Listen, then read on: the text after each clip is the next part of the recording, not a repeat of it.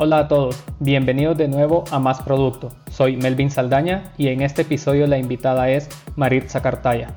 Conversaremos sobre cómo es el rol del Product Manager en una empresa que está en crecimiento acelerado, cómo es la estructura del equipo y la manera en cómo ir creciendo y escalando un producto. Espero lo disfruten. Bienvenidos a un episodio más de Más Producto. El día de hoy tenemos a Maritza, quien nos estará hablando sobre su experiencia como Senior Product Manager y su experiencia puntualmente en una empresa que está creciendo aceleradamente y pues cómo es el rol de un Product Manager en, este escenario o en este contexto. Bienvenida Maritza. Muchísimas gracias Melvin, un placer estar aquí con ustedes. Este tipo de iniciativas las necesitamos en Latinoamérica para hacer crecer el área de producto, entonces súper orgullosa de estar aquí con ustedes y poder compartir mi experiencia. Súper. Antes de que comencemos a hablar como de, del tema de Product Management como tal, me gustaría que nos contaras un poquito eh, quién es Maritza, un poquito de qué has hecho, eh, tu experiencia y, conocerte un poco mejor. Claro que sí. Bueno, Maritza, como podrán oír por mi acento, es venezolana. eh, llevo aquí en México tres años. Soy ingeniero industrial primero me enfoqué uh, mucho mi carrera en la parte de negocio, de medición de KPIs, la parte analítica. Eh, luego fui escalando un poco a lo que es eh, mejora de conversión, haciendo A-B testing y llegué a producto. Entonces, eh, así fue como mi escalamiento. Estuve un, un, ratico en consultoría también, pero bueno, creo que amé ser del área de producto, entonces me he quedado en esta área. Em, en mi tiempo libre me gusta mucho correr, me gusta hacer ejercicio, me gusta leer, eh, ver programas de televisión. Eh, bueno, cuando se podía salir al cine, a viajar, eh, me encantaba hacer eso. Pero bueno, de, de resto, eso soy yo. Perfecto. Actualmente estás en la posición de Senior Product Manager, ¿no? Correcto. ¿En qué, ¿En qué empresa te encuentras y qué hace la empresa? Sí, claro. Eh, me encuentro en Kavak. Kavak es la plataforma número uno de compra y venta de coches eh, usados en México. Eh, ¿A qué nos dedicamos? A um, vender coches usados a partir de el año 2012, pueden haber de 2010, pero bueno, a partir de cierto año para cumplir con un estándar de calidad. Entonces, eh, vendemos estos coches en la página, eh, puedes explorar eh, la página, conocer el coche y generar una cita o apartar el coche y ya el resto del proceso lo continúas offline. También compramos coches como para mantener ese inventario, ¿vale? Entonces tú cotizas tu coche, dices, bueno, mi coche es un Chevrolet, marca tal, modelo tal, y nosotros te generamos una oferta y te lo podemos comprar. ¿okay? Estamos migrando hacia financiamiento también, prestarte dinero por tu coche.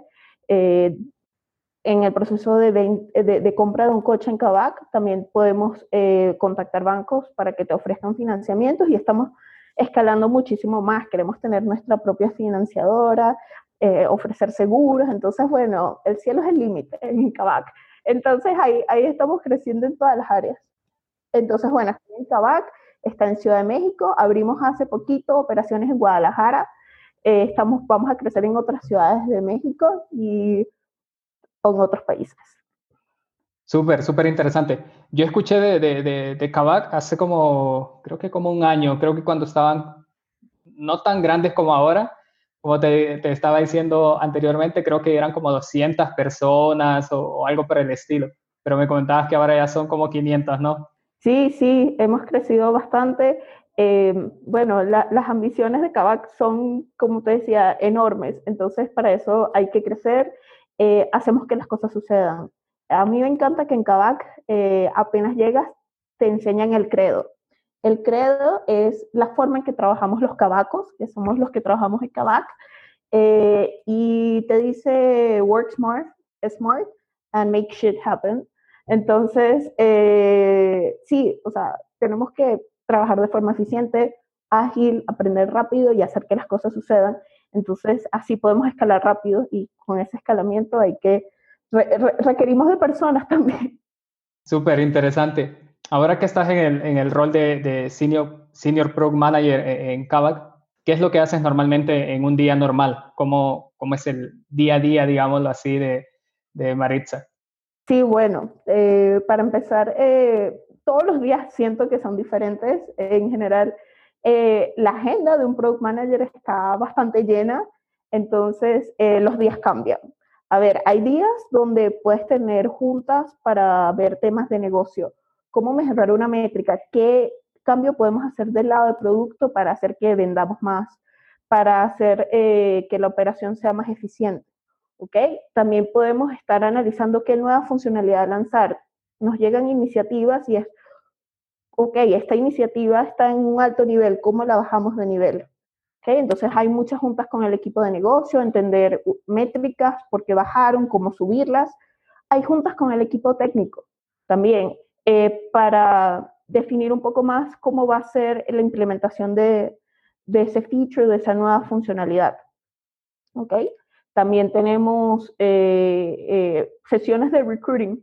Indiscutiblemente el equipo a veces tiene que crecer y, también es muy importante seleccionar eh, a, tu equipo, generar esa empatía. Entonces, en general, los días son muy dinámicos, pueden tener combinaciones de esto, no lo voy a negar. También hay días donde algo falló, y, hay que arreglarlo urgentemente. los bomberazos los hotfixes también suceden en el día a día de un product manager. Entonces, hay días también que suceden eso, entonces hay que, creo que, priorizar y si, hay que estar pendiente de arreglar algo, 100% eh, dedicado a eso.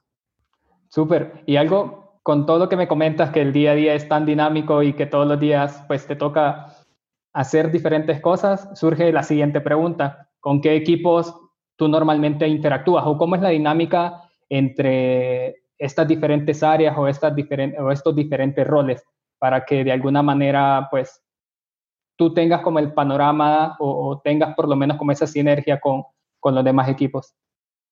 Aquí interactuamos con tanto áreas de negocio como áreas técnicas. En Kavak implementamos eh, una metodología de trabajo que utiliza Spotify, que se llama Squads. ¿okay? Los squads son eh, unidades de, o células independientes de desarrollo generamos valor de forma independiente. Tenemos un PO en el squad. Eh, yo, por ejemplo, lidero ese squad, lidero otros squads, pero cada squad tiene un PO, un Product Owner, tiene una persona de cada área técnica necesaria, base de datos, backend, frontend, eh, tenemos UI UX y tenemos QA. ¿ok? Entonces, estamos trabajando en forma de squads ese squad eh, recibe mucha eh, eh, retroalimentación y feedback de un stakeholder en particular. normalmente esa comunicación la llevo yo, pero el, el, PO también puede interactuar, el equipo también, pero normalmente la, maneja el PM. ¿okay? Entonces, tenemos esa relación muy cercana con el stakeholder en particular de estos squads, que, bueno, en mi caso es el, el área de, de marketing. ¿okay? Eh, pero también tengo interacción con otras áreas de negocio, solamente que esta es la, como la más directa. ¿Okay? Entonces, eh, con estos squads generamos desarrollos eh, de forma independiente en, con bastante feedback de nuestros stakeholders directos y también de otros stakeholders. Entonces, respondiendo más directamente a tu pregunta, ¿con quién interactuamos? Con estas áreas de negocio, con el equipo técnico, este es nuestro squad, con quien hablamos todo el tiempo, tenemos nuestras dailies, nuestros plannings. Eh, también hay líderes técnicos con los que interactuamos de, oye, ya hay una solución un poco más compleja que requiere quizás una arquitectura más sólida, entonces hay que discutirla. Entonces interactuamos como, como eh, espero que la comunidad empiece a ver, los PMs interactuamos casi que con todas las áreas de la empresa, quizás a veces con un foco más directo en alguna una línea de negocio específica, pero al menos en mi caso, eh, soy PM de Discovery, eh, del squad de Discovery en, en Kavak, que hace el squad de Discovery toda la navegación del sitio web, cómo se ve y las aplicaciones móviles. Entonces, somos la cara del cliente. Por eso, no solamente tengo de stakeholder al equipo de marketing, pero a todo el negocio a veces. Entonces, eh, también me toca a veces mucho hablar con otras áreas del negocio. Interesante. Creo que, que esta estructura de, de, Spotify ha sido como, como súper popular en los últimos años porque varias como empresas o startups han como han ido adoptándola. En el caso de, de, Kavak, ya mencionas que, por ejemplo, tu squad está enfocado en, la parte de Discovery. ¿Cuántos squad tienen ahora o cómo están como divididos? Si es por como etapa eh, del, del, flujo del usuario o es más por línea de negocio o cómo los estructuran? Los estructuramos por línea de negocio. Eh, si no recuerdo mal, tenemos entre 5 y 6. Eh, hay a veces squads que están un poquito duplicados, es decir, eh, operaciones necesita quizás dos squads, pero al final atienden muchas áreas de, de operaciones. Entonces, sí, los enfocamos por línea de negocio. En, en, en Kavak tenemos el squad de Discovery, tenemos squads de operaciones que se encargan más de herramientas operativas de los equipos de Kavak, herramientas que ellos usan internamente para gestionar los movimientos de coche, las inspecciones, em, la gestión de, customer service. Eh, tenemos un squad que estamos ahorita súper enfocados en financing, entonces eh, desarrollar todo lo que es la aseguradora em, y los servicios financieros. Eh, tenemos un squad de nuestra aplicación de 360, es una aplicación de postventa, cuando ya mm, descargas, cuando ya compras un coche, em, todos los servicios que les quiera generar, una multa, pagar una multa, un servicio adicional de mantenimiento y así. Ok. Y, teniendo pues varios squads, digamos así, con, enfocados como en diferentes eh, líneas de negocio, ¿cómo manejan como el tema de las prioridades? Cada squad eh, tiene una lista de prioridades que la define el Product Owner o el Product Manager es quien lo va definiendo o, cómo funciona esa dinámica de, priorizar? Mira, eh, Kavak es una empresa bien horizontal. Entonces, eh, aquí eh, las decisiones las tomamos entre todos y creo que la decisión la toma el cliente y los números que nos están generando el cliente. Entonces, si vemos que esto está haciendo fit, vamos a, tunearlo, a hacerlo mejor a replicarlo en todas nuestras eh, plataformas, quizás lo lanzamos solo en web, ahora vamos a lanzarlo en app también. Entonces, creo que ellos son los que toman la decisión y eso es algo increíble. Vemos los números y, si está jalando, está escalando, eh, vemos cómo lo mejoramos. También, obviamente, te estoy hablando quizás de eh, priorización de features actuales, pero también tenemos la estrategia de la empresa hacia dónde queremos ir. Entonces, creo que hacemos una pequeña combinación de eso, lo que nos está diciendo el mercado, de cómo está comportándose el producto, más la estrategia y a dónde queremos ir en base a eso, priorizamos bastante las iniciativas. Súper. Ahora que mencionas el tema de, justo la estrategia del producto, quiero como preguntarte un poco más detalle de, de cómo definen esa estrategia, de quién parte, cómo definir la visión del producto o saber qué se va a construir. Porque si bien, digamos, Kavak en los últimos años ya logró, pues, product market fit, no significa que, que ya son, pues, una empresa consolidada o, o, tienen un producto consolidado, sino que tienen que, de alguna manera, eh, ir escalando el producto e ir iterándolo, ¿no? Entonces, me gustaría saber, eh, por lo menos en Kavak, cómo, cómo van definiendo esa estrategia. ¿Quién es el que propone, digámoslo así, y, cómo se organizan para, para, trabajar en ella. Sí, claro. Eh, como te comenté, eh, somos una empresa bien horizontal, entonces todos realmente proponemos iniciativas. Eh, al principio empezamos con, un MVP, donde seleccionamos lo mínimo indispensable para salir. Entonces ahí ya luego hicimos Market Fit y ya estamos tratando de lanzar iniciativas separadas. ¿Ok? Entonces, eh, inicialmente empezamos así. Eh, el MVP, las funcionalidades básicas. Eh, luego empezamos a añadir ya un poquito más de experiencia de usuario, de cómo queremos comunicar nuestra marca, también que nos conozcan quién es Kavak y también cuidar mucho performance, ¿ok? El performance de la página. Hoy en día la gente es ansiosa no quiere esperar ni un segundo porque cargue una página, una aplicación. Entonces cuidamos mucho esa parte. En base a esos tres pilares construimos bastante la visión del producto. Eh, y, y, sí, justamente luego del, del, Market Fit estamos tratando de añadir nuevas funcionalidades. Ya sabemos qué sabemos hacer bien. Sabemos cómo es el proceso de comprar un coche, de vender un coche. Ahora, cómo hacemos el proceso de financing, cómo hacemos el proceso de aseguradoras. Entonces, eh, estamos ya eh, escalando en otras, por decir, verticales. Entonces, eh, e, esa es como la estrategia que estamos llevando. Ok, me imagino que igual en este, como en este ambiente donde están escalando muy rápido y están integrando nuevas cosas al producto, pues de alguna manera es muy fácil que la visión del producto se pierda, ¿no? O con la, con la llegada de nuevos miembros, también tienes que asegurar que la visión del producto la conozca la mayoría de las personas. ¿Cómo, cómo manejan esa como comunicación de la visión del producto? ¿Utilizan algún canal en específico o es alguien que, que lo comunica, digámoslo así, o, tienen como algún evento donde se transmite esto o cómo lo manejan? Sí, eh, muy buena pregunta. Tenemos eh, bastantes town halls donde comunicamos cuál es la estrategia que queremos apuntar, eh, comunicamos cuáles son los próximos desarrollos, comunicamos cuál va a ser el roadmap de producto Sí, eh, durante los trimestres eh, andamos buscando iniciativas que desarrollar, las exploramos, hacemos el discovery de esa iniciativa, cuál es el esfuerzo, cuáles son los usos de caso, eh, cuál es el mercado para esto. Y en base a eso tomamos decisiones de si debería ser un proyecto o se puede manejar quizás en unos sprints. Pero si es un proyecto que toma un poco más de tiempo, lo añadimos a un roadmap.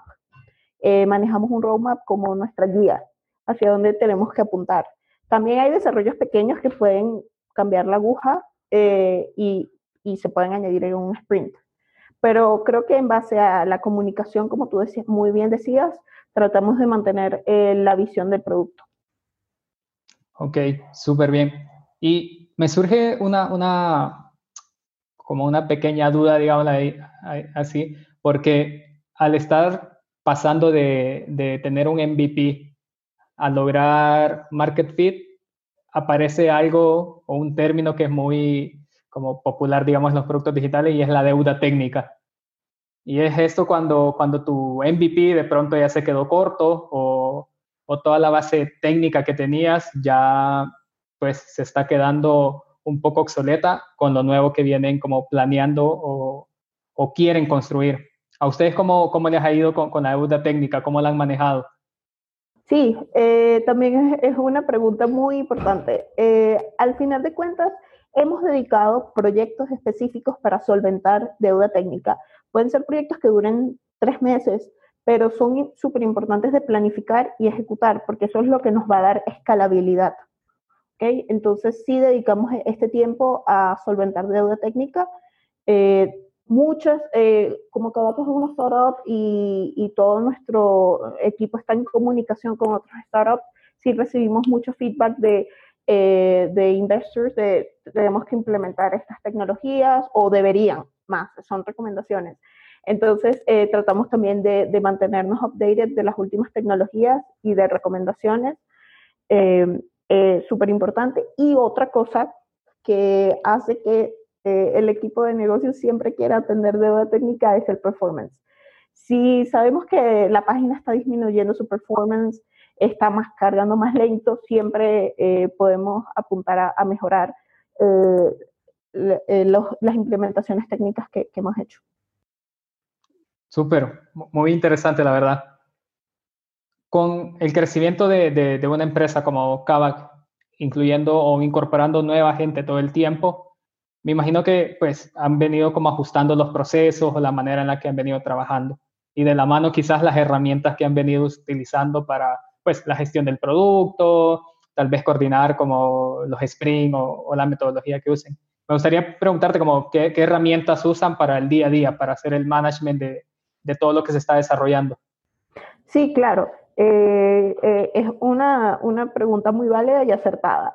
Cuando uno está empezando una empresa, quieres que las cosas sucedan súper rápido. Entonces, bueno, no importa si es un Google Sheets, eh, hacemos que sucedan.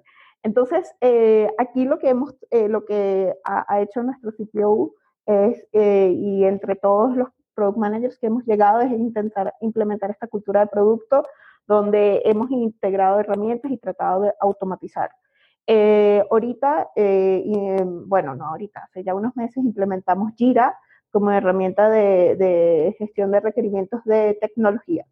Súper importante porque nos permite también tener un tracking eh, de, qué está haciendo el equipo, de cuánto tiempo se está dedicando a algo en específico y a generar reportes y estadísticas.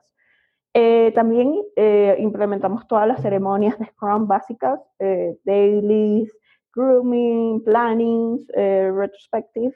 Entonces hemos tratado de dar esa cultura de producto eh, a, una empresa que iba creciendo rapidísimo, pero que obviamente eh, estaban ejecutando muchos procesos de forma manual.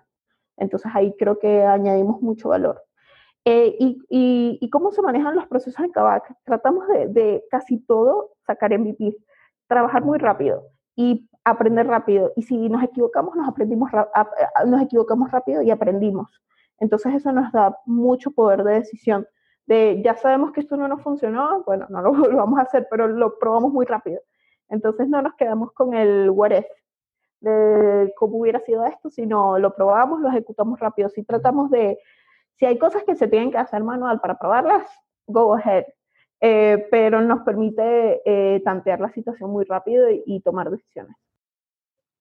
Súper, muy, muy interesante eso de hacer como estos MVPs o experimentos, digamos, para validar, ¿no? Y, qué bueno escuchar que en Cava existe esta, como esta dinámica de trabajo y, que lo usan mucho para, pues, como base de aprendizaje.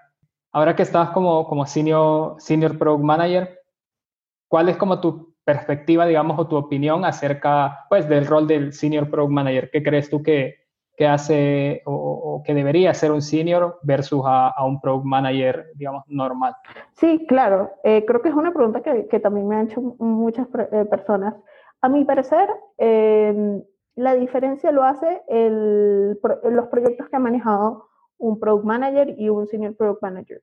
Eh, quizás un product manager con menos años de experiencia ha manejado proyectos que involucran quizás un solo área de negocio o involucran solo un tipo de tecnología o un solo tipo de desarrollo, no sé, algo muy de front o algo de back específico.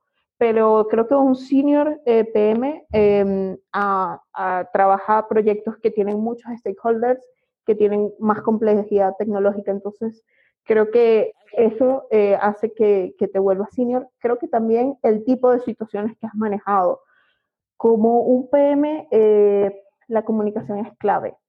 Eh, tienes que, eh, la comunicación es un lenguaje, ¿no? Entonces tienes que tener un lenguaje de negocio, de métricas, de cómo se están moviendo el, negocio en base a, números. Entonces tienes que tener esa comunicación muy desarrollada. Tienes que tener comunicación técnica. También vas a trabajar con el equipo técnico y tienes que conocer técnicas de desarrollo, las últimas tendencias del mercado y también, eh, esto creo que es algo que no todos, eh, no todos los PM lo han desarrollado y creo que es fundamental hoy en día, es la parte de experiencia de usuario. También tienes que manejar este lenguaje de, ¿esto lo va a entender mi usuario o no? Eh, ¿Qué quiere decir esto? Esta pantalla está muy condensada, le hace falta menos texto.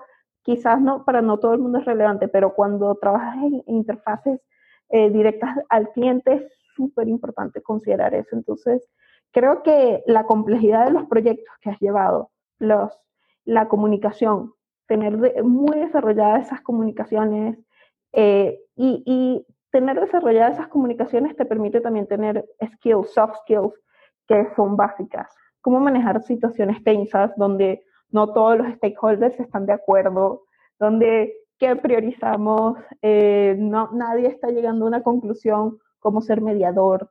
El equipo técnico no consigue forma de eh, encontrar una solución a este problema, desbloquear, abrir el camino. Entonces creo que el, el, PM tiene que conocer tanto de todos estos mundos para, para ser un enabler, ¿sabes? Desbloquear, abrir el camino. Creo que eh, fundamentalmente esas dos cosas hacen a un senior. Ok. ¿Tú, ¿Tú qué le recomendarías siguiendo como esta línea de, de de habilidades y, skills, digámoslo así, ¿qué le recomendarías a alguien que quiere hacer la transición a un rol de product manager? el, el, rol de Product Manager es bastante demandante y cambiante. Entonces, sí creo que eh, tienes que adaptarte al cambio, eh, ser bastante ágil. Hay un día donde esta es la prioridad, quizás mañana cambiamos y si hay un sustento para eso, creo que eh, es súper válido. Entonces, creo que tienes que ser una persona que no le tiene miedo al cambio, al cambio de prioridades, a ser ágil. Entonces, esto es súper importante. creo que sobre todo en lo que son startups, eh, es muy importante eh, saber que las prioridades van cambiando, que el mercado va cambiando. Otra cosa eh, que, creo que es un consejo para los PMs y creo que hoy en día para cualquier persona, priorizar. priorizar. ¿Qué, ¿En qué inviertes tu tiempo? ¿Qué va a hacer mover la aguja? al final el tiempo es algo que no vuelve, solo tenemos 24 horas al día, entonces ¿en qué las invertimos? Y, fundamentalmente el PM Field, no lo voy a negar, lo buscan muchas personas, entonces tienes que elegir bastante bien en dónde inviertes tiempo, eh, qué proyectos vas a priorizar, qué realmente eh, va a hacer que tu día sea exitoso, qué, qué, define tu día como exitoso. Entonces también el planning, planificar muy bien. Eh, si yo cumplí esto y esto, que pueden ser dos cosas, pero si las logré, quizás ya mi día eh, lo puedo clasificar como exitoso. Le recomendaría bastante a un PM eh, el cambio, es inevitable, aceptarlo, priorizar, eh, planificar. y en base a eso las otras cosas van a suceder. Súper. Y ya para como ir concluyendo este episodio, me gustaría pues preguntarte si nos puedes recomendar algún recurso, algún libro, algún, no sé, curso que tú creas que, es valioso para justo alguien que está iniciando la carrera de, de, Product Management o alguien que de pronto ya está con el rol ejecutándose como Product Management. No sé si tienes como una recomendación. Me encanta esta pregunta porque creo que así nos nutrimos en, la comunidad. Eh, si estás realmente empezando en el área de producto, eh, las personas que están empezando normalmente, bueno, pueden venir de negocio, de UI UX o hasta ser técnicos. Eh, recomendaría bastante, creo que Product School tiene buenos cursos. Eh, si quieres tener una entrevista para hacer un PM, creo que el libro de How to Ace, How to Ace or How to Crack the PM Interview está genial y tiene tips súper buenos. si ya tienes algo de experiencia, eh, en la industria, siento que tienes que irte nutriendo cada día de las tres aristas que definen a un PM, el área de negocio, tecnología y UI UX. Si hablamos de negocio, al menos en Latinoamérica, me gusta mucho eh, una startup que tiene un podcast que se llama En Contexto. También eh, Robinhood Snacks tiene muy buenas recomendaciones de cuáles son las últimas inversiones que se están haciendo a nivel mundial. Ya moviéndome un poquito más al área de UI UX, recomiendo bastante leer Medium, tiene artículos muy buenos de, de experiencia usuaria. También eh, el Institute Interaction Design, soy parte de él, tiene muchísimos cursos de, de experiencia usuario. Y finalmente, en la parte tecnológica, recomiendo que se suscriban a los newsletters de TechCrunch. Te recomiendan tendencias tecnológicas que están saliendo, dónde se están haciendo inversiones de tecnología, qué está pasando ahí, que y también está brutal creo que di muchísimas fuentes, espero que sea útil. No, sí, creo que pues van a ser de mucha ayuda. Igual las voy a listar en, el sitio web para que todos puedan encontrar los links y, no tengan como problemas al, al, estarlas buscando. Sí, sí, mencioné muchas, mejor que las vas a listar. sí, perfecto. Bueno, esto sería todo, Maritza. Muchas gracias por, por tu tiempo y por compartirnos tu conocimiento y tu experiencia. No, muchísimas gracias a ti, Melvin, a, la comunidad. Sigamos creciendo esta comunidad. También estoy disponible para cualquier pregunta, duda, consejo que quieran del área de, producto, en, mis redes sociales, en mi LinkedIn. Entonces, eh, aquí a la orden. Perfecto, muchas gracias. Gracias por haber escuchado este nuevo episodio con Maritza. No olvides visitar másproducto.com para encontrar los enlaces a todas las recomendaciones y referencias mencionadas. También no olvides compartirlo con más personas de producto. Nos escuchamos en el siguiente episodio.